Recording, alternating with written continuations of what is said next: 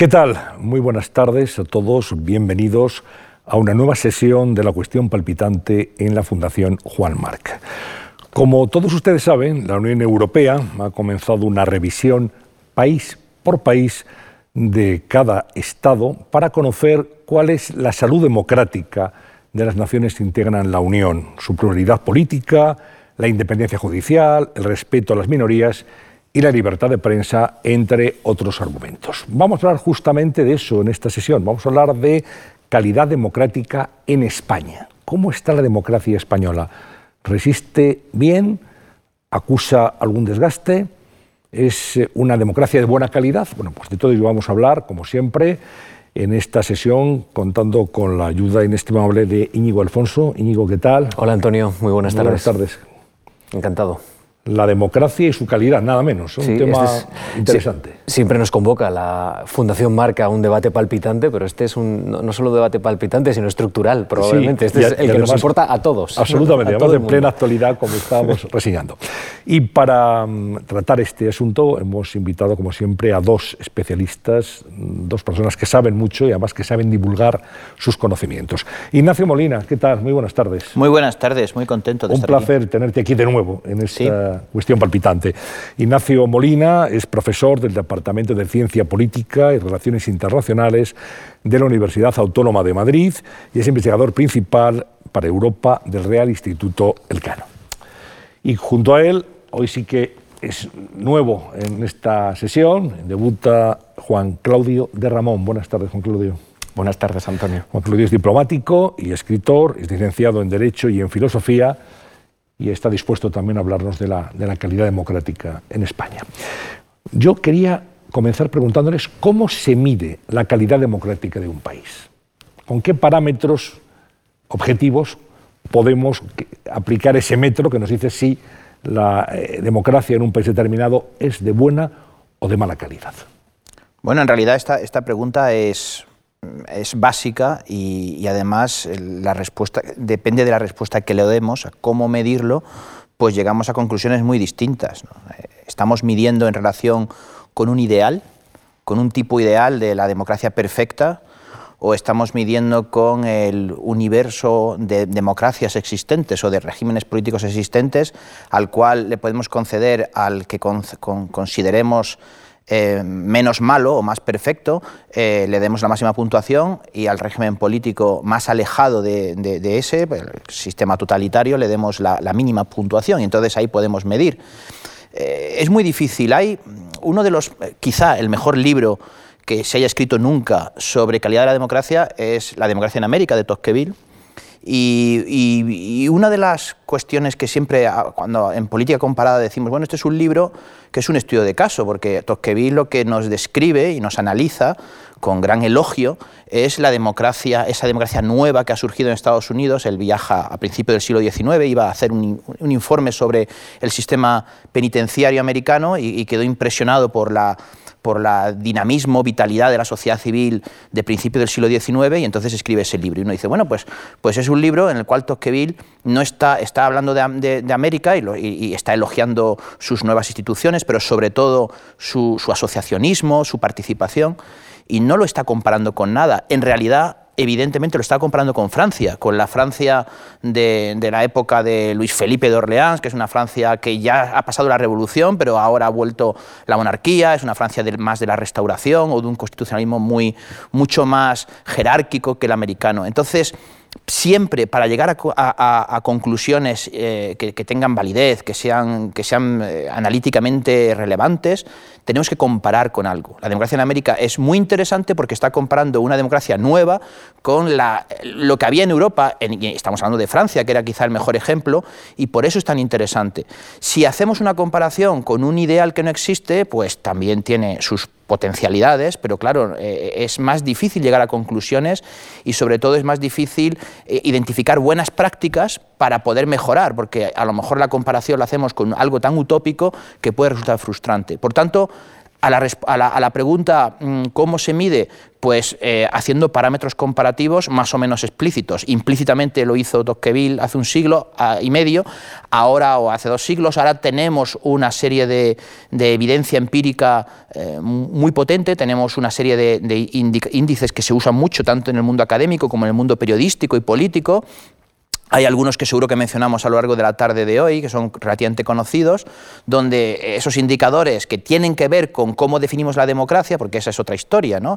Eh, cómo comparamos, pero primero cómo definimos, qué es, a qué le damos importancia, a las elecciones libres y limpias, a la participación, al asociacionismo, al número de, manifestaciones y protestas que hay, a lo que dicen los ciudadanos que están contentos o no están contentos, bueno, pues depende de qué indicadores seleccionemos, y eso tiene que ver con, con el, propio diseño de la, comparación, pues también llegamos a unas conclusiones u otras. Pero es verdad, y con esto termino, que cuando eh, vemos los índices que más o menos se usan, eh, en fin, Economist, Freedom House, VDEN, Fundación Bertelsmann, Polity, hay bastantes, eh, sí que vemos que no hay unas grandes diferencias entre los países que quedan sistemáticamente arriba en uno de esos índices y los que quedan sistemáticamente abajo. Siempre vamos a ver a los escandinavos arriba, siempre vamos a ver a Siria o a China o Arabia Saudí en los puestos de abajo y más o menos vamos a ver a España, y seguro que a eso nos dedicamos parte de la conversación de hoy, en los puestos relativamente altos, digamos notable alto,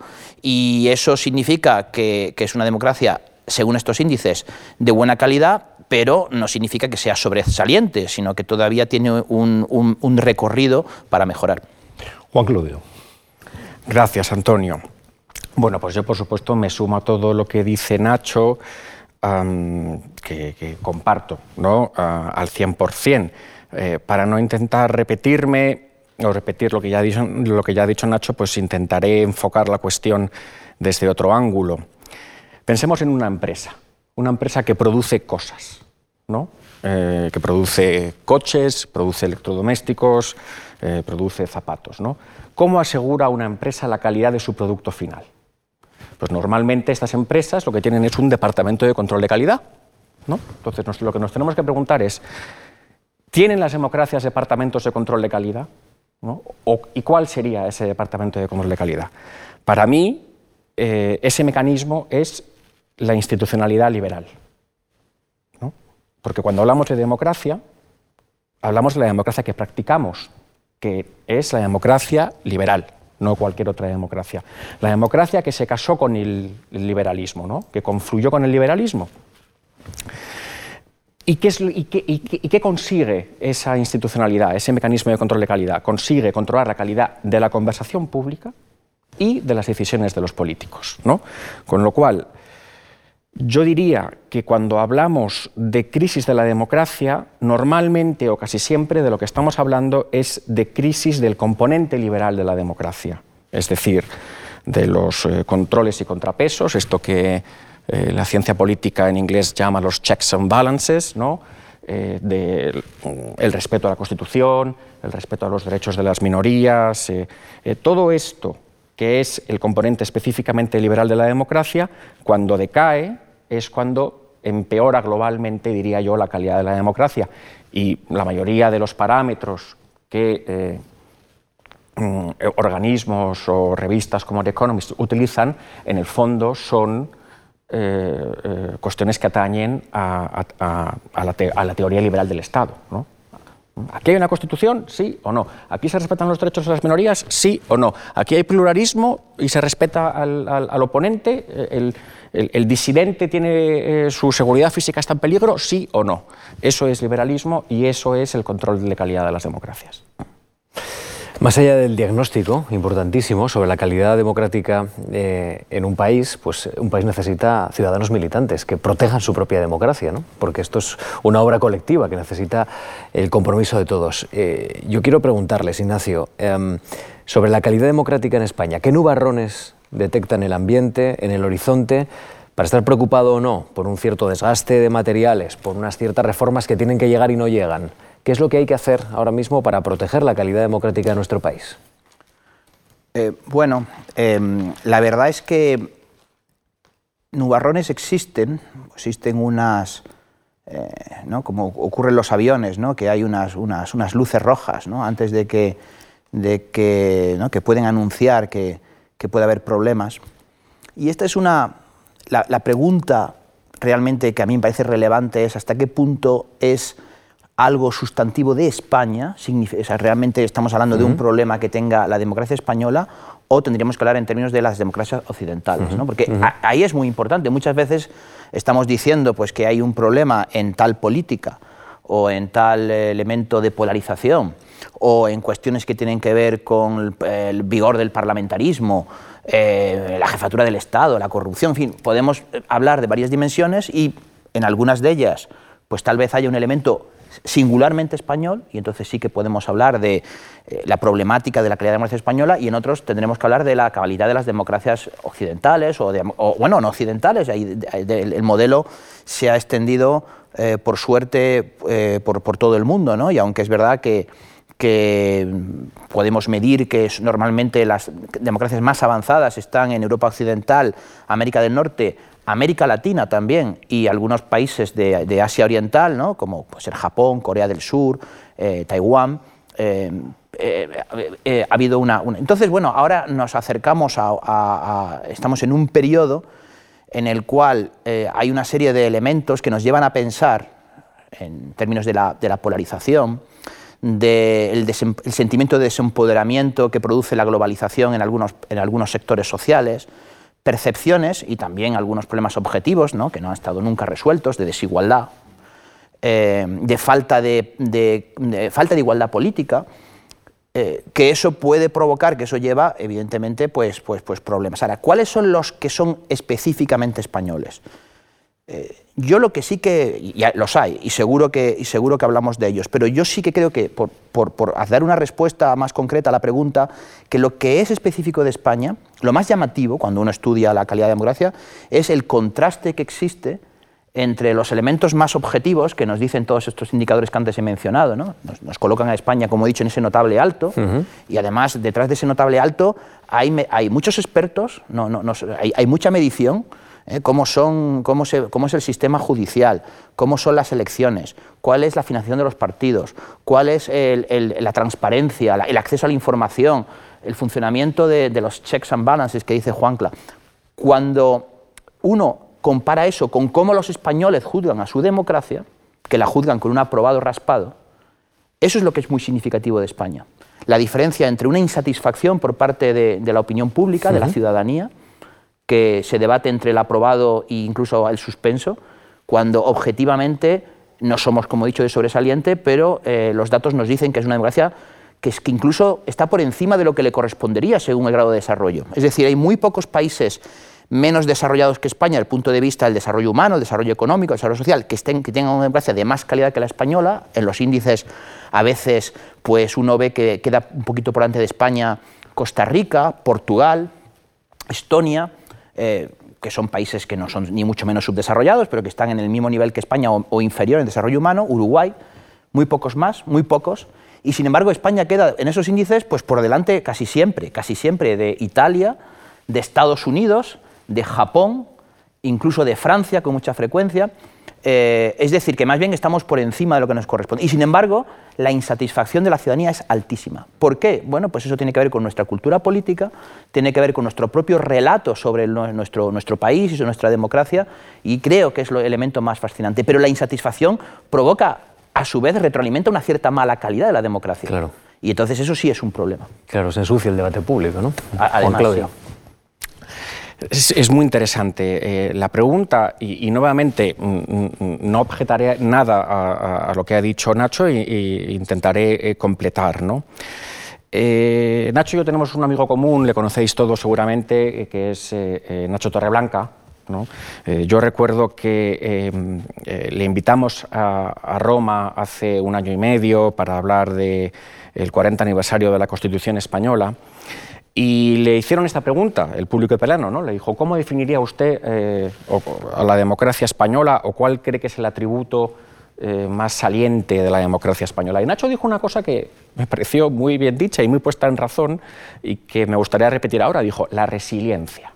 O sea, la democracia española es resiliente. O sea, está aguantando varias crisis eh, no ya seguidas, sino simultáneas. ¿no?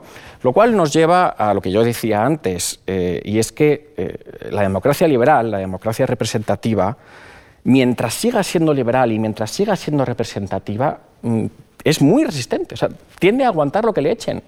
¿no? Por decir algo, bueno, bueno, le echas a Trump, y sobrevive a Trump, como se ha visto. ¿No? Quiero decir, eh, eh, eh, cuatro años Trump no han desmantelado la democracia americana como muchos podían pensar que podía ocurrir, porque las democracias, cuando tienen una institucionalidad fuerte, resisten mucho. ¿no? Luego, esto era una, una primera observación. la segunda es que efectivamente todos los parámetros, como dice Nacho, nos ponen entre las democracias más avanzadas del mundo eh, y además lo hacen consistentemente, no es una cuestión de, antes de ayer, quiero decir, esto ocurre ya desde hace 10 o 12 años. ¿no? Eh, y estamos por encima de países que, que a veces consideramos eh, mejores que el nuestro. Sin embargo, los parámetros no convencen. ¿no? Nacho y yo, una de las cosas que tenemos en común es que en los últimos años pues nos hemos estado, hemos estado eh, viajando por España y por Europa y por el mundo explicando lo obvio, que España es una democracia, porque es que había gente que no, que no, que no lo veía así, ¿no? ¿Eh? Y tú le enseñas los rankings a un independentista catalán y dices, mm, pero no es cierto, esto no es verdad, o sea, no, no me vale para nada porque España no es una democracia, ¿no? Quiero decir, efectivamente, ahí hay eh, un, divorcio entre la realidad que hemos objetivado y las percepciones de los ciudadanos eh, muy grande. Lo cual me lleva, punto número tres, al tema de la insatisfacción española. ¿no? Y mi aportación aquí será decir que mm, hay mucha insatisfacción, pero eh, ni siquiera estamos insatisfechos por los mismos motivos. ¿no? tú eh, preguntas a los españoles cuál es el motivo ¿no? de, de, su malestar y las respuestas son variadas y a veces enfrentadas. ¿no? Yo venía pensando de camino aquí a la conferencia que nos bastaría coger el artículo número uno de la Constitución ¿no? e irlo desgranando y ahí tenemos pues, todos los motivos de queja. ¿no? El artículo número uno de la Constitución dice España es un Estado democrático, social, eh, ¿no? España es un Estado eh, democrático, social y de derecho. ¿no? Creo que, se, creo que en social, democrático, y de social, democrático y de derecho. ¿no? Lo dice en ese orden. ¿no? Bueno, pues si tú te pones a desgranarlo, pues hay gente que no quiere que sea un Estado, para empezar. ¿no? Hay gente que, cree que no es un Estado, bien, porque ya. O, gente que quiere que sea un Estado o que vuelva a ser un Estado porque ha perdido demasiados atributos de Estado, bien en favor de las eh, autonomías o bien en favor de la Unión Europea. Social, ¿no? Hay gente que te diría que su malestar, precisamente con la democracia española, proviene del hecho de que no cumple sus promesas de bienestar material o que ha dejado de cumplirlas, de que el ascensor social no funciona. Democrático. Pues entonces aquí hay gente que te dice que no es democrático porque lo que nosotros llamamos instituciones liberales en el fondo son incrustaciones oligárquicas que impiden que se desarrolle la voluntad del pueblo. Y de derecho, pues hay gente que, si tú le preguntas a alguien, dice, no, no, aquí nuestro principal problema es un problema de cumplimiento de las leyes, que no se cumple la Constitución, que la separación de poderes no se respeta, etcétera, etcétera. ¿no? Con lo cual tenemos un montón de fuentes de malestar distintas. Y te has dejado España. Y me he dejado el hecho de que efectivamente la Constitución, la Constitución no dice que España sea una nación, directamente lo presume, ¿no? dice la nación española, tal, y, hay gente que, que, cree que esa no es su nación. Y luego hay gente que cree que sí que es su nación, pero que esa nación eh, no está suficientemente bien protegida. ¿no? E incluso en el inciso segundo del artículo 1, cuando, cuando la Constitución habla de los valores supremos del ordenamiento, ¿no? libertad, eh, justicia, eh, igualdad y pluralismo, pues habrá gente que considere que en España no hay pluralismo por una razón, pues porque no se puede hablar de determinadas cosas, y luego hay gente que te dice que no, que falta pluralismo, pero para hablar de otras. ¿no? Con lo cual, eh, empezamos a entender lo complicado que es gestionar la convivencia en un Estado grande. ¿no? Sí, es muy interesante lo que estáis planteando. Efectivamente, hemos escuchado en las calles no hace tanto tiempo aquello de lo llaman democracia y no lo es. ¿no? Ese sentimiento de descontento por parte de algunos sectores de, la población. Pero vamos a lo concreto. ¿no? Cuando cogemos el índice de The Economist, por ejemplo, la democracia española está en el número 18 de los 167 países avanzados. Es decir, estamos en una posición, como decía Ignacio, de, notable o de notable alto. ¿no? Se valora especialmente la calidad de los procesos electorales y el pluralismo, pero me gustaría aterrizar un poco más en los puntos fuertes y los puntos débiles de la democracia española. Estamos hablando de España en este momento. Bueno, luego analizaremos, pues vamos a entrar, si os parece, cuáles son los puntos fuertes sobre los que no hay ninguna duda o no debe haberla al menos y dónde tenemos que mejorar. Bueno, eh, eh, un punto es, extraordinariamente interesante, eh, algo que yo creo ya se ha visto en las elecciones de Estados Unidos con, Donald Trump, eh, su, cuestionamiento del proceso, que aún no tenemos resultados, cómo es el sistema electoral tan, tan complicado, es que mm, hay bastante consenso, desde luego lo hay entre los expertos, y cualquier análisis objetivo de que las elecciones son eh, competitivas, y, limpias y además de muy eficientes en cuanto a eh, la campaña, el, voto, el, escrutinio. efectivamente, ¿no? la aceptación por parte del que ha perdido de la victoria del otro, la constitución de las instituciones en el Parlamento, todo eso es, es, es bastante, bueno, pues, pues, pues, puntúa muy alto. En las últimas eh, ediciones eh, de algunos de estos índices, los cuales yo, por cierto, en alguno contribuyo como experto nacional, pues hemos señalado la cuestión de, y, en esto tiene experiencia Juan Claudio, ¿no? de los, de los censo de residentes ausentes, que eso bueno, pues hace que en lugar de un 10 tengamos un 9,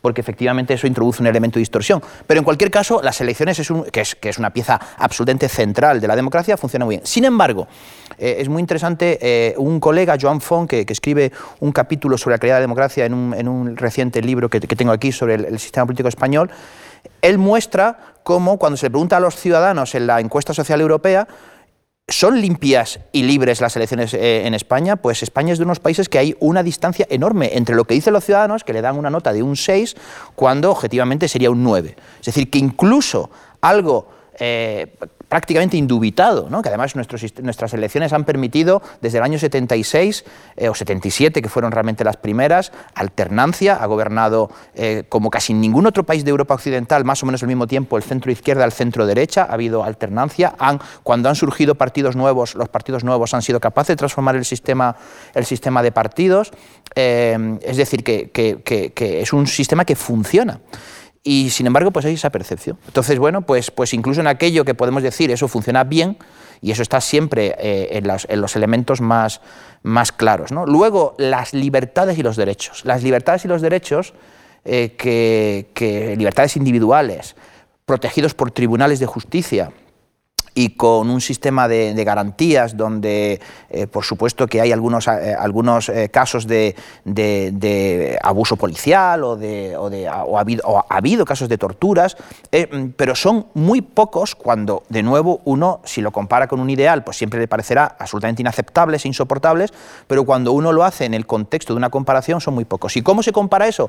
Pues cuando sentencias del Tribunal de Europeo de Derechos Humanos en relación con ese tipo de, de violaciones, las más graves ¿no? de los derechos y las libertades, tiene España. Y España pues tiene algunas de, juicios demasiado largos, eh, pero en cuanto a que el, Estado eh, no viola los derechos más fundamentales, ¿no? de libertad, derecho a la vida, derecho a la integridad física, derecho al juez predeterminado por la ley, cuestiones muy, muy, muy básicas, ¿no? que antes se, llama del, núcleo de lo liberal, pues España está también bastante alto.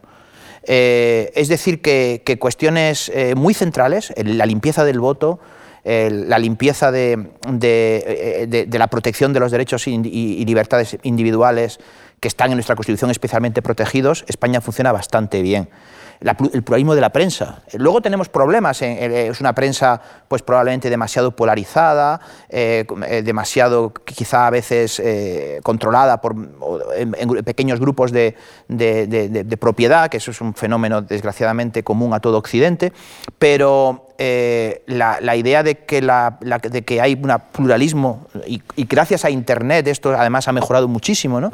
Pues eso también no ocurre en todos los países. También tenemos la suerte de ser un país suficientemente grande y con una lengua global que permite que haya medios relativamente potentes y sólidos. En estados más pequeños, incluso aunque tengan mucha más eh, lectura de prensa, pues a veces el espacio, la conversación es más pequeña. No nos damos cuenta de que a veces eh, como hay mucho small is beautiful, ¿no? que a veces vivir en, un estado o en un país grande tiene, tiene, también ventajas en términos de calidad, de economías de escala democráticas. ¿no? Entonces hay, hay muchos elementos y luego hay muchos nubarrones, pero creo que la pregunta era en principio algunas cosas positivas. ¿no? Sí, sí, no, y si hay nubarrones también señalemos cuáles son. Bueno, pues, pues eh, España eh, puntúa mal en cuestiones de corrupción, es verdad que de nuevo mucho más en percepciones de la corrupción que en la corrupción real.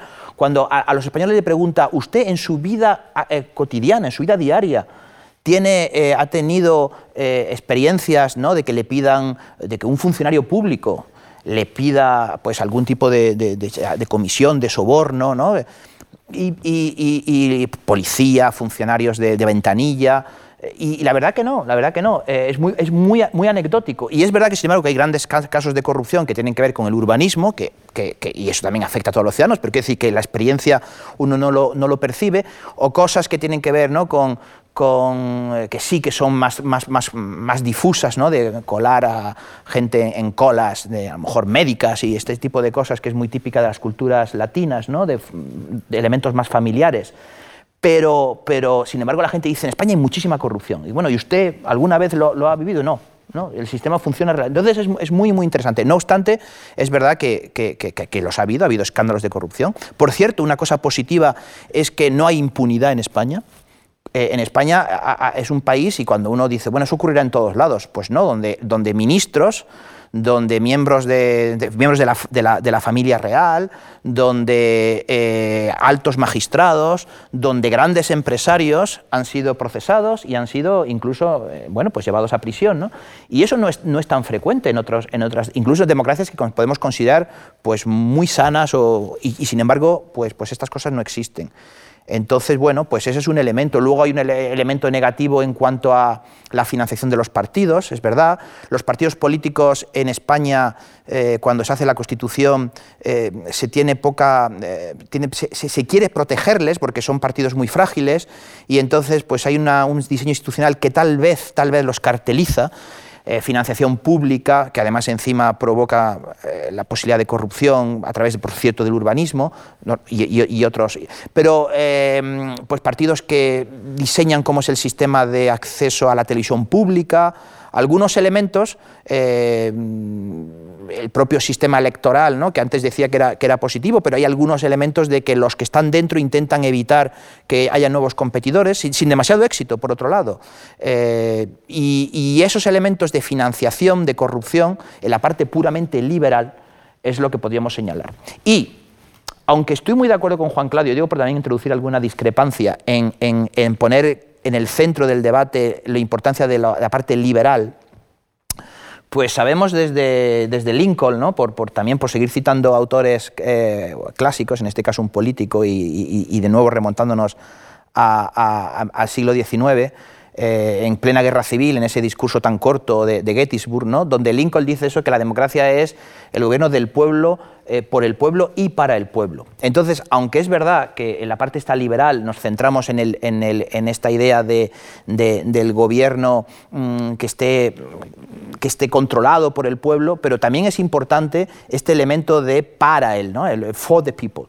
Y, cuando vemos en muchas políticas, en la parte que antes mencionabas del Estado social, ¿no? que en España la desigualdad, la desigualdad económica y social es alta, también tenemos indicadores objetivos, el índice Gini, que nos dice que España es un país que eh, está peor de lo que debería en cuanto a igualdad, igualdad eh, económica, pues eso significa que es una democracia que aunque funcione bien en la parte liberal, elecciones limpias, protección de los derechos y libertades fundamentales, sin embargo, pues hay una desigualdad muy fuerte o más fuerte de lo que debería y de la que luego no podemos aceptar. Y eso sí forma parte también de la calidad de la democracia. Por muy eh, definición liberal que hagamos, ¿no? de, esto es un sistema donde lo importante es las instituciones y los controles, el resultado, ese para el pueblo, también tiene que importar. Por lo menos cuando medimos cosas como, como el bienestar y la protección social básica. Juan Claudio. Sí, no, no, pues sí, sí, estoy de acuerdo contigo. Yo creo que el binomio es indestructible, tiene que ser democracia y tiene que ser eh, liberal, aunque, ojo, eh, desde el liberalismo también se llega al Estado social, ¿no? Quiero decir, el liberalismo ah, pues que arranca con Thomas Paine, ¿no? porque si tú lo que estás proponiendo es la autonomía de la persona, pues la persona tiene que construirse con unos medios y tiene que tener unas, unas digamos, hay, un aspecto material de su vida que no le es dado y que efectivamente el Estado tiene que, que ayudar con él, con lo cual ninguna discrepancia con Nacho ahí, mm, estamos, estamos de acuerdo. Y también estoy de acuerdo con las, fortalezas y las debilidades que menciona. Somos buenos en elecciones, somos buenos en libertades y derechos. Somos buenos, eh, bueno, por completar algunas cosas que quizá Nacho se haya dejado en el tintero, eh, yo creo que quizá una de las em, rémoras o de, las, eh, de los lastres de, nuestra democracia es la falta de una cultura de consenso. Yo creo que la tuvimos, la hemos perdido. La tuvimos quizá porque nos hacía falta y porque no podíamos sobrevivir sin ella. ¿no? En la transición. En la transición, efectivamente. ¿no? Eh, y conforme la clase política ha pensado que ya no hacía falta, ¿no? pues eh, yo creo que no es cierto, yo creo que siempre hace falta, pues es verdad que ahí nuestro pluralismo mm, efectivamente España es un país eh, donde se respeta el pluralismo, pero no es el pluralismo eh, razonable, ¿no? que diría Rawls. ¿no? Es un pluralismo agresivo, ¿no? como dice, venía leyendo una serie de artículos que ha publicado eh, Manuel Arias Maldonado en, revista de libros ¿no? sobre la mutación de la democracia liberal y utilizaba esta expresión, ¿no? que estamos pasando de un pluralismo em, razonable, ¿no? Donde hay zonas de solape, a un pluralismo agresivo o agónico, ¿no? en el que el antagonismo es excesivo en España. Yo, eh, como diplomático, he vivido en, otras dos democracias liberales, eh, en Canadá y en Italia, y no he vivido la tensión política eh, que tenemos en España, ¿no? por decir algo que me gustaría cambiar en mi país. Quiero decir, el, el antagonismo político entre partidos eh, y estoy hablando de Italia, por cierto, eh, que solemos pensar en ella como en un país eh, de mucha gresca y tal. Bueno, pues ahí he visto más afán de concordia que el que tenemos en España, al menos en, este, estos momentos. Con lo cual, si me preguntaran cuál es la principal debilidad de la democracia española ahora, pues bueno, pues la falta de consenso, ciertamente. Y más que la falta de consenso, la falta de voluntad de consenso que se percibe, ¿no? Y hemos tenido un ejemplo reciente en la aprobación de la ley educativa, ¿no? No es que leyes anteriores lo hubieran intentado mucho más, no, no quiero culpar a un partido en particular de esto, pero es evidente que un país que no logra ponerse de acuerdo eh, en una ley eh, general de educación, que es una de las leyes más importantes porque es la ley que patentiza que queremos vivir juntos y que queremos educar a nuestros hijos en unos estándares comunes, si un país no consigue ponerse de acuerdo en eso, eh, tiene un problema y no lo podemos soslayar. Entonces, eh, eh, yo, yo, añadiría eso ¿no? a lo que ha dicho Nacho. ¿no? Eh, el consenso no se nos da bien. ¿no? y los políticos no lo buscan activamente. y ya antes de terminar, solamente por, para que no se nos quede en el tintero, lo del voto exterior que ha mencionado Nacho de pasada, que es un tema menor. El CERA. sí, sí, yo efectivamente, yo, yo como diplomático he, vivido procesos electorales en el exterior, custodiando la urna en los consulados, en las embajadas es, muy mejorable el sistema español. Al mismo tiempo, ningún país tiene esto bien resuelto. Pero ¿dónde, dónde está el punto débil? De, el punto débil está en que se cambió la, legislación para que, el para que eh, la, documentación electoral, en lugar de eh, ser enviada de oficio a todas las personas censadas en el exterior, fuera rogada. Es decir, tú tienes, que, pedir que te envíen las papeletas con argumento. Todos los partidos estuvieron de acuerdo, por cierto, todos. es una reforma de la ley electoral, del régimen de, vamos, de la, ley electoral que se hizo con consenso absoluto, ¿no? Quizá porque los partidos no tienen mucho interés en pelear por ese voto en el exterior, ¿no? Les cuesta dinero y al final no cambia tantas cosas. Eh, a, lo que, a lo que voy es que a ningún partido tiene, bueno, perdona eh, Antonio, entonces como se roga, se añade, una fase en el trámite, los plazos son muy cortos y lo que ha sucedido últimamente en, las, citas recientes electorales es que a mucha gente no le llega la papeleta. Y además el porcentaje de, participación ha bajado mucho. Ah, lo único que quería decir a este respecto es que ningún país tiene esto bien resuelto. el voto en el exterior es complicado de gestionar. Y hay países democráticos que directamente no lo conceden Punto. No hay voto exterior. Exacto. Entonces, se acabó el problema. Que tampoco ahí tenemos eh, excesivos motivos para fustigarnos. ¿no? Y luego, una cosa, ya que hemos hablado de, rankings, ¿no? que decía Nacho, eh, es verdad, como dice Nacho, que estos rankings no les hacemos mucho caso cuando nos ponen por las nubes, ¿no?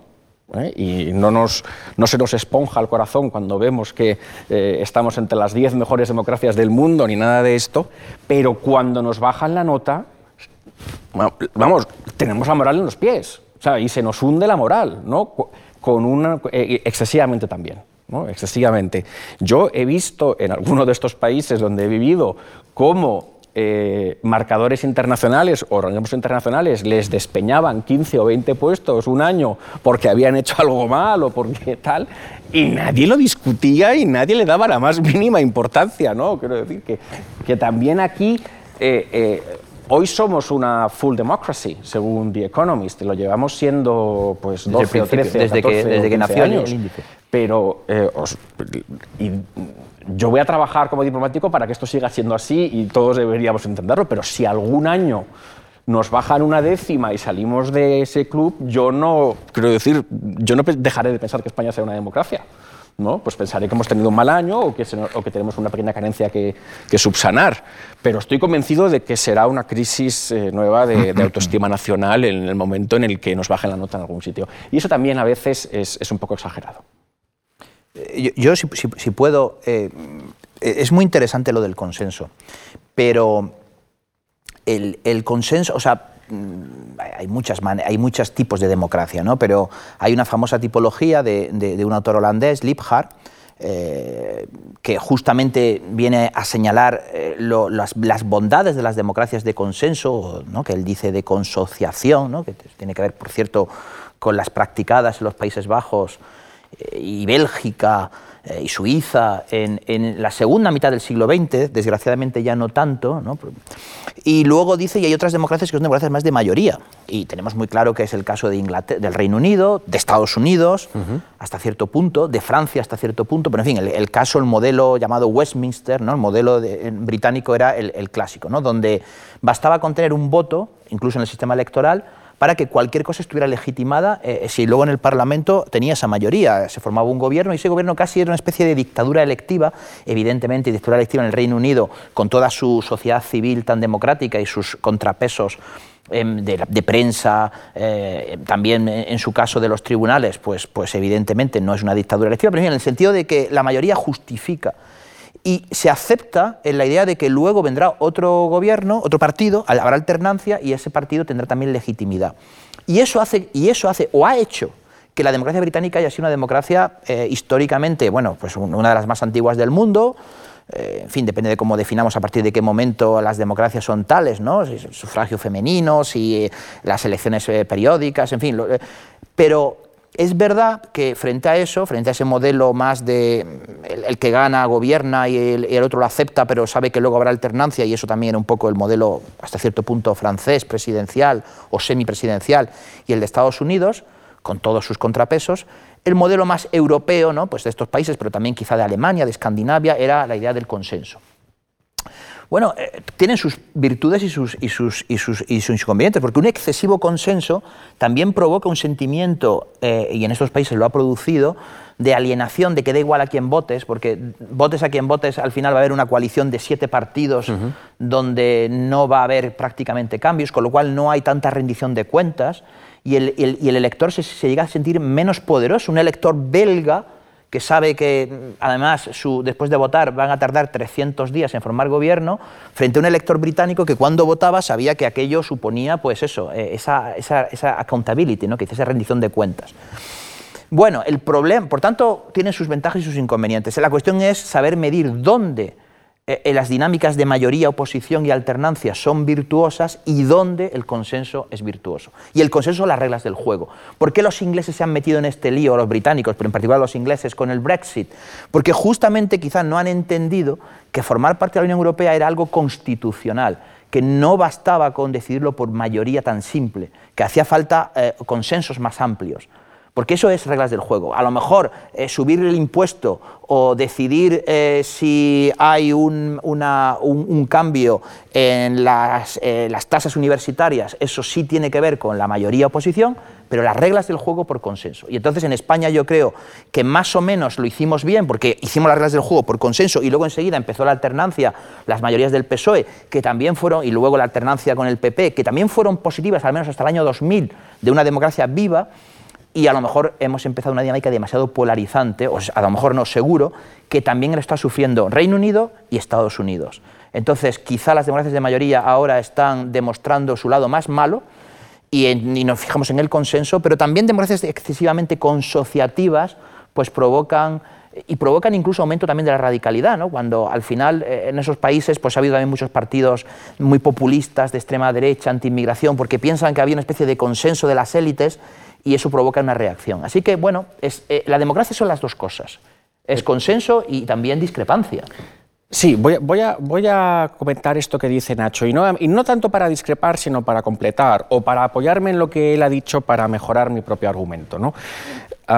yo estoy de acuerdo con él, quiero decir, eh, las democracias al final tienen que plantear una serie de opciones y no pueden falsificar la pluralidad eh, generando consensos artificiales que efectivamente eh, da la sensación de que no se puede decidir, nada o no se puede cambiar nada. Eh, Nacho dice hay que distinguir dónde el consenso hay que mantenerlo y, dónde se puede jugar con las mayorías y quien tiene la mayoría pues, pues, bueno, pues decide y la minoría se aguanta hasta que, hasta que a su vez le toque ser mayoría otra vez. Ese dónde me parece importante, pero me parece más importante el cuándo. Quiero decir, a mí me parece que lo que hacemos mal los españoles es distinguir entre momentos ordinarios y momentos extraordinarios de la vida en comunidad. En los momentos ordinarios, cuando no hay una crisis, a mí me parece que debe prevalecer eh, la competición, el conflicto, si quieres, ¿no? la competición entre partidos. ¿no?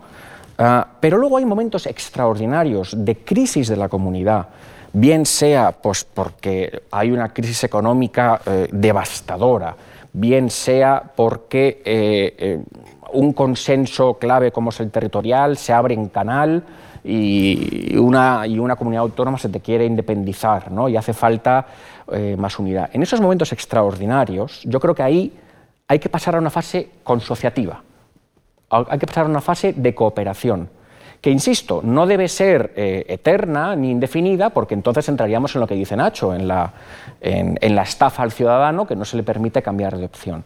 Pero sí que deberíamos ser los españoles capaces de entender que hay momentos en que eh, vienen muy mal dadas, en las que hay que reagrupar la, pluralidad. y yo creo que en España hemos tenido dos momentos de esos. O sea, eh, yo creo, Nacho sabe que yo soy partidario de la gran coalición, pero solamente a efectos de capear las crisis más, más eh, profundas. Eh, ponernos de acuerdo en algo y luego ya, pues efectivamente, volver a competir. y luego, bueno, y luego, como dice Nacho, respetar todo aquello que tiene de convención profunda de la democracia, porque en, esta, en el Reino Unido es verdad que son democracias de mayorías, pero recuerdas bien la que se armó cuando Boris eh, Johnson eh, quiso cerrar el Parlamento más tiempo de lo que la opinión pública y, los, y, sus propios constitucionalistas consideraban que era eh, constitucional. ¿no? allí, ¿no? Que, era, parte de la convención. ¿no? Con lo cual yo digo, ah, me gustaría que los españoles supiéramos saber pasar de lo competitivo a lo cooperativo y de lo cooperativo otra vez a lo competitivo y no estar siempre instalados en lo competitivo. De los tres poderes, dejadme que os pregunte por, por uno que está en boca de los dos restantes. Em, el judicial parece que está en boca del legislativo porque tiene que decidir su futuro más inmediato con las renovaciones, según la ley vigente. Em, el ejecutivo también parece, parece que tiene mucho que decir en este ámbito. Quiero preguntaros, ¿hay, hay, un, ¿hay un problema, al hilo también de lo que estamos viendo en la actualidad en nuestro país? ¿Hay un hilo con la politización de la justicia que hay que despolitizar, hay que ir creando espacios de más autonomía en la justicia en la línea de lo que plantea, por ejemplo, el Consejo de Europa. Ignacio, Juan Claudio, ¿qué, opináis? Bueno, es, una. Eh, antes decía Juan Claudio que el, voto de los, de los ausentes o de, los residentes que no están viviendo en el país y que están censados en los consulados es algo que es muy difícil en todos lados. Bueno, la cuestión del tercer, el tercer poder ¿no? de, Montesquieu, el poder judicial, eh, cómo de autónomo es y cómo se controla, ¿no? ¿Quién, quién custodia a los custodes, ¿no? Pues es algo que tampoco tiene solución fácil en ningún sistema político, ¿no? Estamos viendo en Estados Unidos, el Tribunal Supremo, esta idea de los, los, padres, los padres fundadores dijeron, bueno, hagamos un sistema, en principio nos parece fantástico, ¿no? Un sistema en el cual el presidente nomina a un juez del Tribunal Supremo, que no lo puede él directamente enviar a la, Corte Suprema, sino que tiene que el Senado lo tiene que confirmar, y sabemos que además que la experiencia de gobierno dividido hace que normalmente o, con muchísima frecuencia el Senado no, no, tenga el mismo color político que el presidente, y una vez que llega al tribunal encima tienes, es vitalicio, con lo cual ya es independiente, nadie le puede bueno, pues sabemos que eso, que en principio es un diseño pues bastante virtuoso, de final del siglo XVIII se les ocurrió a, estos señores meterlo así en la Constitución, pues ha ido complicándose. Complicándose pues porque eh, los, tribunales, los jueces, que son solamente nueve, tienen un poder extraordinario, nada más y nada menos que de declarar inconstitucionales las leyes de Estados Unidos, eh, y son muy pocos, son fácilmente capturables, incluso por sus propias ideologías. Em, eh, el incentivo es que el presidente nombre cada vez a, jueces más ideológicos y más escorados, precisamente para, para que no sean suficientemente moderados para que se puedan ir al otro lado, cada vez más jóvenes, porque si los nombra cada vez más jóvenes estarán más tiempo y entonces al final un sistema que en principio estaba bien visto, pues acaba eh, siendo un desastre, como acabamos de ver además en el último nombramiento eh, en, el, en, tiempo de descuento de Donald Trump. ¿no? Y en España, bueno, pues hay un sistema que aparentemente puede ser eh, relativamente razonable, estas mayorías, supermayorías, donde eh, el gobierno interviene porque hace la propuesta, el Parlamento con unas mayorías cualificadas también, eh, los jueces tienen un, periodo largo, tanto en el Consejo General del Poder Judicial como los jueces del Tribunal Constitucional, en fin, en la letra no está mal, pero por una serie de dinámicas distintas de las de Estados Unidos, pues también se ha complicado. Dicho eso, se puede avanzar mucho, pero también es cierto que es un poco naif la idea de, bueno, pues eh, despoliticemos completamente la justicia, porque la justicia eh, es un poder, es un actor político también. Y hay un cierto derecho a una supervisión. Es como cuando decimos, vamos a, vamos a hacer que el Banco Central o una autoridad reguladora sea autónoma, tenga autonomía, pero eh, su nombramiento y, su y, algo de rendición de cuentas tiene que hacer al Parlamento. ¿no? ¿Cómo llegar a ese equilibrio no lo hemos conseguido? Pensar que eh, la justicia sea completamente independiente significa que la justicia, por razones sociológicas, pues va a estar sesgada hacia, o, no va a tener ningún tipo de, no va a tener en cuenta ningún tipo de, rendición y la justicia también pues tiene elementos corporativos, ¿no? Lo sabemos, ¿no? Los que yo, soy profesor universitario y, y sé que hay elementos corporativos que hay que intentar, y por eso las universidades se dotan de consejos sociales para que los profesores no estemos en esta torre de marfil. Pues eh, no es malo que los jueces tengan esa, esa El problema es qué tipo y hasta qué punto esa politización acaba con su independencia. ¿no? Eh, porque los jueces no son no son neutrales. Eh, deberían de ser independientes y deberían de, y, eso sí, pero sabemos que no son neutrales y por lo tanto cómo conseguir el diseño mejor. Desde luego no ayuda esta dinámica de desconfianza, de polarización, de que los jueces tengan ya una especie de bandería a, priori, porque eso les quita la independencia, justamente. Eh, y, entonces sí, el sistema es muy, muy mejorable, pero desde la, desde la convicción de que no hay soluciones mágicas y que ninguna democracia tampoco ha conseguido resolver esto. Juan Claudio. Sí, hay una frase de Rafael Sánchez Ferlosio que eh, a mí me gusta a veces repetir eh, y es que eh, dice que lo más sospechoso de los problemas es que se encuentra una solución siempre que se quiere. ¿no? Entonces, no sé si eso es cierto de todos los problemas, pero creo que es cierto de algunos problemas y sin duda de algunos problemas españoles. Yo creo que yo soy de la opinión, no soy experto, pero he leído a expertos que me convencen eh, eh, en sostener que en materia del Consejo General del Poder Judicial no estamos respetando ni la letra ni el espíritu de la Constitución. Nuevamente, no achacaré esto a ningún partido en concreto porque parece que hay un acuerdo tácito en no hacerlo, o hasta ahora ha habido un acuerdo tácito en no hacerlo, desde la reforma de los años 80. Y creo que eh, hay reformas, o sea, es decir, es un problema que tiene soluciones que concitarían un gran consenso en los, sectores reformistas, que no pasan, por supuesto, porque no es posible además, por una total eh, separación del legislativo. ¿no? Pues, eh, he, leído propuestas bastante sensatas pues, que hablan de un pool de candidatos de los jueces que luego se someten a audiencias por parte de, de los em, diputados ¿no? en el Congreso. Quiero decir que hay maneras de arreglar esto, de despolitizar sin caer en fórmulas que puedan parecer eh, que sustraen al Poder Judicial del escrutinio popular. estoy de acuerdo con Nacho. Escrutinio popular me refiero... En, la vigilancia. Exacto, ¿no? en su constitución, ¿no? No, por supuesto no en sus sentencias ni en sus eh, veredictos.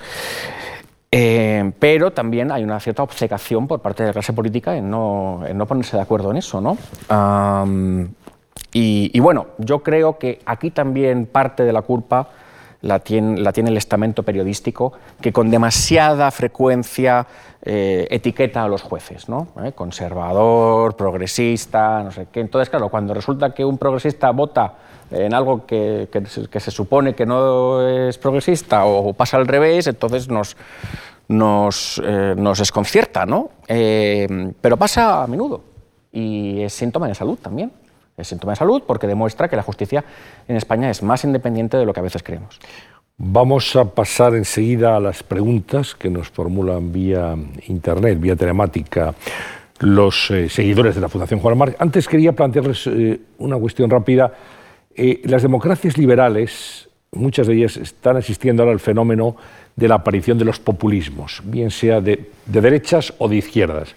¿Son enemigos de la democracia o forman parte del juego político y la discrepancia natural. ¿Cuál es su opinión? Bueno, eh, yo creo que tienen un, componente eh, positivo. Eh, siendo un síntoma de problemas, ¿no? Es decir, como no sé, la, fiebre, ¿no? Que nos avisa de la enfermedad y que nos protege, pero en el fondo pues es una señal mala. Eh, la idea del populismo, eh, siempre se suele decir, los, populismos plantean preguntas pertinentes, el problema son las respuestas que dan. Pero cuando surge, hay un, resurgir populista, ¿no? pues lo hemos vivido en el sur de Europa y además en, ¿no? pues Juan Claudio ha estado en Italia con, gobiernos populistas, tanto digamos de la versión más de derecha de, de, la Liga, antigua Liga Norte de Salvini o más de izquierda del movimiento Cinco Estrellas y lo hemos visto también en Grecia, lo hemos visto desde luego en España y ahora también con, versiones ideológicas muy distintas, ¿no? Exactamente. Bueno, pues hay, un, hay una insatisfacción, eh, ayudan a, a, señalar que a lo mejor la política está un poco cartelizada por esos partidos, ¿no? Esta idea de, antes decías lo de, le llaman democracia pero no lo es, o lo de no nos representan, que es un grito en una democracia liberal, mm, muy, es una interpelación muy fuerte, ¿no? decir, los representantes no nos representan, el Parlamento, y entonces, bueno, pues eso provocó una dinámica de complejidad del sistema de partidos, porque ahora ya no se puede decir que no haya partidos que no representen a nadie, cuando el sistema, del el sistema de partidos en España ahora es tan plural.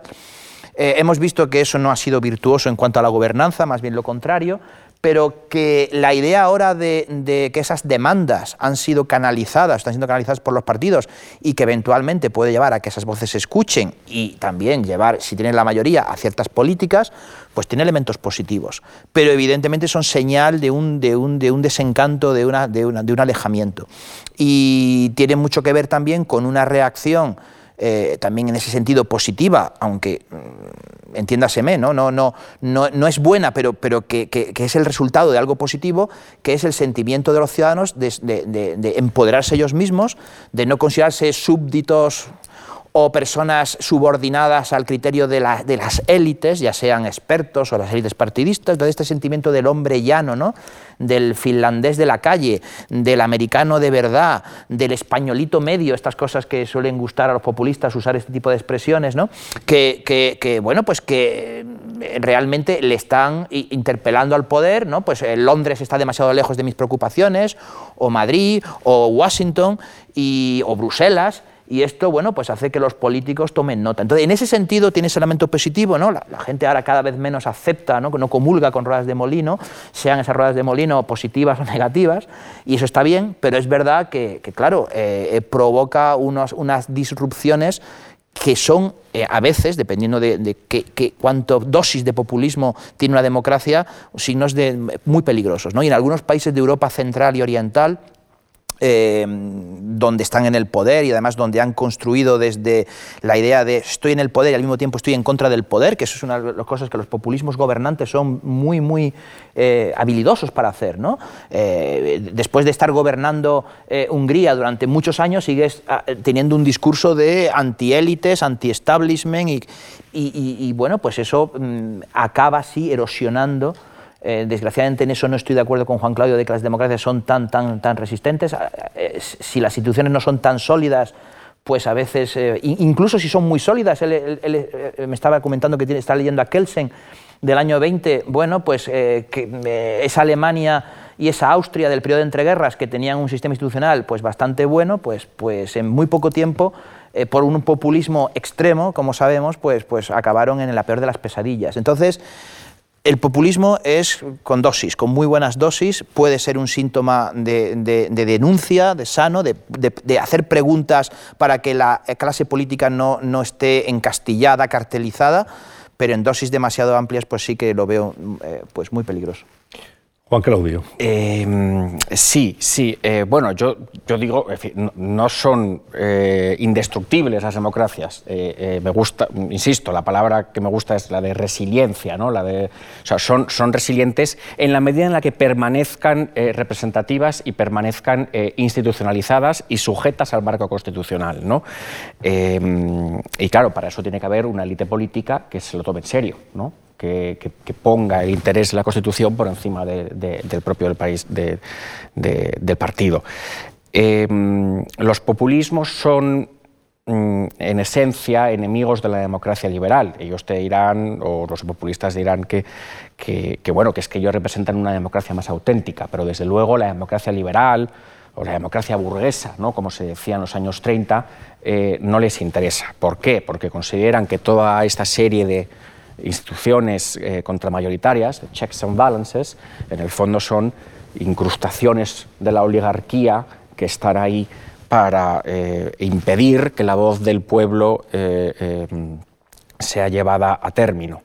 ¿Qué ocurre? Pues que, estoy con Nacho, a veces las oligarquías existen y a veces hay élites extractivas y a veces hay castas, y a veces hay, eh, hay, personas que han capturado intereses y, eh, pretendiendo, y lo, disfrazan de bien común, pero en el fondo solamente se están sirviendo a sí mismos, y eso, eso genera malestar. Pero cuando la impugnación es a todo el sistema, entonces tenemos el gravísimo riesgo de llevarnos por delante la parte sana de las instituciones y ponernos en manos de un demagogo. la la antigüedad no conocía, eh, o sea, la, antigüedad conoció el fenómeno del populismo, ¿no? lo llamaban demagogia. El, demagogos es el que conduce al pueblo, pero lo conduce con mentiras y, diciendo, no, aquí hay gente que no quiere... En realidad Aristóteles llamaba eso democracia, desgraciadamente. es una palabra, la democracia, muy interesante porque fue una palabra peyorativa hasta mitad del siglo XIX, precisamente porque Aristóteles le dio ese término, la politeia era lo virtuoso y por culpa de la, de, la, de la, demagogia plebiscitaria, acababa siendo democracia, decía. Democracia como una, como una parolacha, que dice en italiano. estoy muy de acuerdo con Nacho y me permite decir que, claro, que yo venía pensando eh, que estamos aquí en un ciclo que se llama la cuestión palpitante. ¿no? Eh, mm, si, no, si no recuerdo mal, la cuestión palpitante es el nombre que da Emilia Pardo Bazán a, una colección de artículos sobre eh, la, la, cuestión social en la literatura, ¿no? sobre el realismo. ¿no? Pero es que la democracia es la cuestión palpitante desde el siglo V antes de Cristo. Quiero decir que eh, eh, es un escándalo la democracia. O sea, yo cuando empecé a estudiar filosofía me llamó muchísimo la atención que es que en todos los textos de la antigüedad clásica no hay ni uno que hable bien de la democracia. Quiero decir, el que más se acerca a aceptarla es eh, Aristóteles y con muchas precauciones, como dice Nacho. ¿no?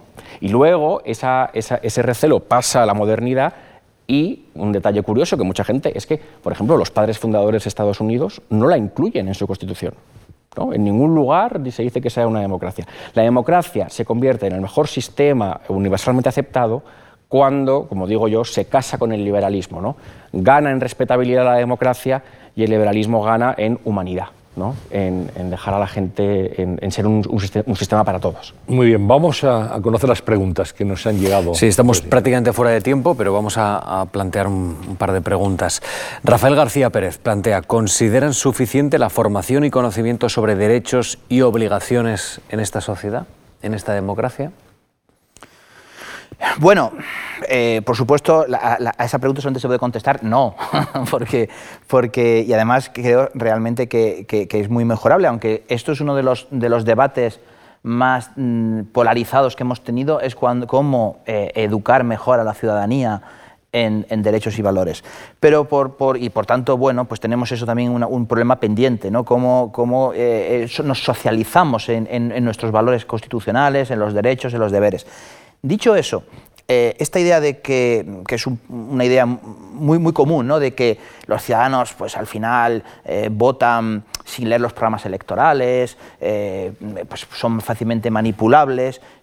Más bien la, ciencia política viene a decir que eso no es así, que hay una serie de, atajos mentales, cognitivos, que hacen que la gente vote eh, lo que tiene que votar, bien por sus intereses, bien por su ideología, se sienten a gusto políticamente votando a quien votan y normalmente eh, luego cuando miramos eh, distribución del voto no nos llevamos grandes sorpresas, la, gente vota lo que tiene que votar, digamos. Entonces, bueno, sí que es verdad que siempre es mejor la formación, y yo soy profesor de ciencia política y evidentemente no voy a decir lo contrario, pero creo que, la, que en una ciudadanía con un nivel de educación como la española, evidentemente ya suficientemente ¿no? Eh, avanzado y con una socialización en, la tele, en las redes sociales, en las propias campañas electorales, creo que aunque todo es mejorable, no debemos estar especialmente preocupados por una extremada manipulación. Es verdad que cuando uno ve lo que ha pasado en Estados, lo que pasa en Estados Unidos, ¿no? con, el recorrido que tienen eh, fake news, eh, que, uno dice, bueno, pues es que realmente son una. Eh, son, un. en fin, que, a, la, evidencia son algo tan, tan, obsceno y, tan, y sin embargo pues tienen ¿no? esta idea de, bueno, pues hay una mitad de los votantes republicanos que, piensan contra toda evidencia que ha habido una gran manipulación, incluso con elementos totalmente de ciencia ficción, bueno, pues ahí entonces uno se inquieta, porque Estados Unidos también es una sociedad con, alto nivel de, desarrollo, de conocimiento. Eh, por tanto, yo quiero hacer una respuesta optimista, pero es verdad que, hay elementos que nos hacen estar inquietados por, por, Juan Claudio, Alberto Blanco pregunta, ¿por qué los políticos españoles se han olvidado de su obligatoria ejemplaridad? Bueno, buena pregunta y sobre todo en esta casa ¿no? de la Fundación eh, Marc, dado que la persona mm, eh, que, puso en circulación el concepto de ejemplaridad eh, pues de una manera muy, muy oportuna en, España fue Javier Gomá, ¿no? el, director de, esta fundación. Bueno, no creo que sea el caso de todos, ¿no? yo creo que hay políticos que intentan conducirse ejemplarmente y otros que no. Mm. No tengo una respuesta ah, clara a eso porque yo creo que, en fin, em, somos nosotros ejemplares como ciudadanos muchas veces, ¿no? Mm, lo somos como personas en nuestra vida privada. Eh, es una constante lucha ¿no? Eh, con nosotros mismos ¿no? y los políticos son tan humanos como nosotros. ¿no? Ah, por supuesto que el político tiene un plus de responsabilidad. Em, pero que haya políticos que, no sean ejemplares, pues no me puede producir ninguna sorpresa. Como por cierto tampoco me gustaría eh, añadir a lo que dice Nacho, tampoco me puede producir ninguna sorpresa que votemos desinformadamente. Quiero decir, eh, hay un concepto que de la ciencia política que Nacho conocerá muy bien, que es el de la indiferencia, eh, el desconocimiento racional. ¿no? el coste de estar informado para un ciudadano es tan alto ¿no? que muchas veces es que no compensa y para no parecer elitista diré que yo mismo sobre muchos temas de la conversación pública, pues no estoy bien informado y si se me preguntara, pues se me pillaría en un renuncio. ¿no? Es, que es, que es difícil porque los, eh, asuntos se, tecnifican mucho. ¿no? Eh, yo al ciudadano, más que saber eh, cómo se hacen las leyes, le pediría que intentara votar como compra. Ya está. Porque cuando uno compra, piensa lo que está comprando ¿no? y si le va a dar resultado lo que compra o no. ¿No? Pues si intentáramos eh, aumentar un poquito la función instrumental de nuestro voto y rebajar un poquito la función expresiva de nuestro voto, de la que hablaba Nacho, ¿no? pues quizá eh, pues, mm, eso ya es en sí mismo un ejercicio de ciudadanía. ¿no? y no diré a nadie lo que tiene que votar, solamente le diré, intenta pararte y pensar, o sea, como si te estuvieras comprando una casa. ¿no? Pero si hicieran, eso, irían mucho menos a votar, porque entonces calcularían que realmente mm, votar, mm, no, no, su voto no va a cambiar la elección. es verdad. Y entonces dirían, bueno, porque cuando uno va a comprar es algo utilitario. Exacto, Entonces lo expresivo hace, en el Distrito de Columbia ganan los demócratas por un 90% al 10%. Digo, bueno, y aún así, sabiendo que van a votar, ¿por qué? Porque se sienten cómodos diciendo diciendo yo quiero echar a Trump o yo quiero que siga Trump, aunque sea un republicano en el Distrito de Columbia, nunca jamás o, un demócrata en Idaho, ¿no? Y, lo hacen. Entonces también es bonito, aunque estoy de acuerdo contigo en que, en que obviamente ir a votar con exigencia, con información siempre es mejor. Que, pero la parte expresiva, gracias a eso tenemos participación. Eh, en, democracias de, de, de, gran escala, donde, donde son millones de personas las que votan, es inevitable. ¿no? La gente no prefiere A a B la gente prefiere preferir A a B. ¿no? Esta es, esto es lo que nos enseña. Cuando no se vota en contra, además. Esto es lo que nos enseña la, sociología electoral. ¿no? Saben lo que no quiere, ¿no? Exacto. y, más, más preguntas, el motor de la preferencia. Uh, tenemos una de María Barril. La Comisión de Venecia viene advirtiendo de un uso excesivo del derecho de excepción o para fines distintos a los previstos por este. Una pregunta al hilo de todo lo que ha sucedido en España por la pandemia. ¿En qué medida ha sucedido esto en nuestro país? Bueno, eh, como ya que hemos citado a Kelsen, pues citemos a Carl Schmitt, ¿no? que decía que, esto de, la, de, los poderes excepcionales era donde se demostraba dónde estaba el poder en una democracia y bueno, y, esto está vinculado luego desgraciadamente a, todo lo que sucedió también, que acabó con aquella eh, en República de Weimar. ¿no? Eh, efectivamente, los poderes extraordinarios eh, y excepcionales, incluso el término de dictadura, que era una magistratura de la antigua Roma que decía en, en contextos excepcionales, fueron cuando inventan el concepto, ¿no? Pues es muy inquietante. lógicamente eso hace que estén muy vigilados, muy tasados, y por tanto tienen que tener un control parlamentario, tiene que los medios de comunicación tienen que funcionar y no puede haber restricciones, pero al mismo tiempo estamos restringiendo en el caso de España o de toda, iba a de toda Europa, de todo el mundo, porque esto es una pandemia global, algo tan básico como la circulación, como el derecho de circulación, y eso es muy inquietante. Yo creo que cuando esto pase, que parece que afortunadamente pasará dentro de poco, pues habrá que hacer una, no solamente una buena auditoría sobre, democrática sobre lo que ha pasado con el sistema de salud pública, sino también con estos aspectos donde seguro que ha habido abusos, seguro que ha habido abusos bien intencionados, es decir, porque esto no lo hemos ido regulando sobre la marcha y seguro que ha habido cosas que sí que tienen que ser, digamos, rendir cuentas por ello. Yo, haré algo que no se suele hacer y es decir que no, que no me siento capacitado para responder ah, porque sé que, sé que hay un debate en torno a los límites del estado de alarma, los límites jurídicos, eh, lo he seguido, pero también sé que es un debate muy fino en el que no todos los juristas se ponen de acuerdo y, esto sin duda es una pregunta que se le puede hacer a, nuestra amiga Argelia Queralt, o a Josu de Miguel, o a, o a José María Castellá, a verdaderos constitucionalistas, ¿no? porque sé que para ellos es un tema fascinante, ¿no? Eh, porque claro, no todos los días se invoca el estado de alarma ¿no? y, y hay poca jurisprudencia ¿no? sobre esto desde luego daría para, para mucho. ¿eh? eh siglos y siglos que se ha hablado de, una cuestión democracia. ¿eh? Una cuestión como esta que es palpitante de verdad, ¿no? el estado de la democracia española, su calidad. Hemos hablado de España y de otros países. Así es luego una, una masterclass, si me permitís la, la expresión, ¿no? porque hemos aprendido muchísimo. Juan Claudio Ramón, muchísimas gracias. Gracias a vosotros. Gracias. Un placer tenerte aquí y, conocer tus opiniones. Ignacio Molina, lo mismo. Muchas gracias. Muchas gracias. Hasta otra ocasión. Iñigo Alfonso, muchas gracias. La, próxima hablando de periodismo, que no está nada mal también. Hablaremos de periodismo y ahí también habrá tela que cortar, si me permiten la expresión coloquial. El 14 de diciembre. El 14 de diciembre estaremos aquí en una nueva cuestión palpitante y les agradecemos como siempre su atención, su seguimiento. Les convocamos para nuestra sesión, que será la última además de este año 2020. Muchas gracias y muy buenas tardes a todos.